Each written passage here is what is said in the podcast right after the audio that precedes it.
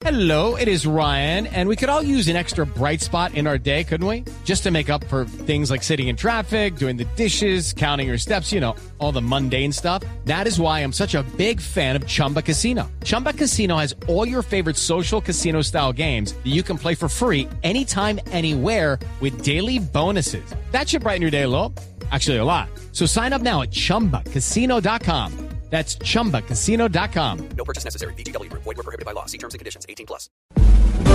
Ricardo Ospina es periodista. Está en Mañanas Blue.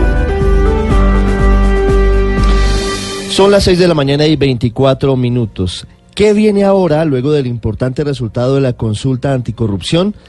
La siguiente batalla se librará en el Congreso, que sin duda anoche recibió un duro campanazo de alerta ante el hastío de los colombianos con las viejas prácticas de los políticos tradicionales. El balón en principio está en la cancha del gobierno, específicamente en cabeza de la ministra del Interior, Nancy Patricia Gutiérrez, quien tendrá que armar el rompecabezas para presentar de manera unificada en medio de las múltiples iniciativas contra la corrupción, que son las siguientes, para recordarlas a los oyentes.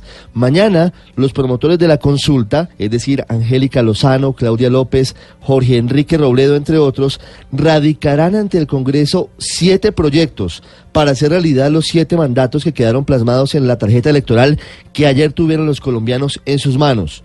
De otra parte, el presidente Iván Duque ya presentó un paquete de iniciativas que fueron retiradas temporalmente por un mico en uno de ellos, vinculado con el acuerdo de paz con las FARC, pero serán llevados, según dijeron desde la Casa de Nariño, de nuevo al legislativo, con modificaciones esto incluido en esos proyectos, relacionadas con el periodo de funcionarios elegidos por otro voto popular y la aplicación masiva del llamado pliego tipo para cerrar las compuertas de la corrupción, entre otros.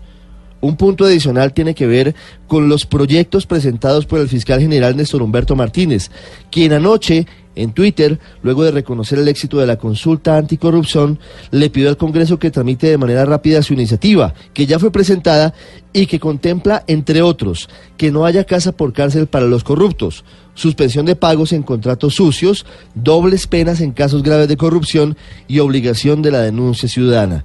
Y para completar, sin además de señalar que el uribismo prepara paquetes adicionales, como lo expresó anoche el expresidente Álvaro Uribe, el procurador Fernando Carrillo reclamó anoche justamente un pacto político contra la corrupción y además se conoció que presentará con el presidente Iván Duque en los próximos días otro proyecto de ley para endurecer sanciones y penas a empresas que pretenden corromper funcionarios. Aquí habría incluso responsabilidad penal de las personas jurídicas, algo que hoy no está contemplado en el Código Penal colombiano.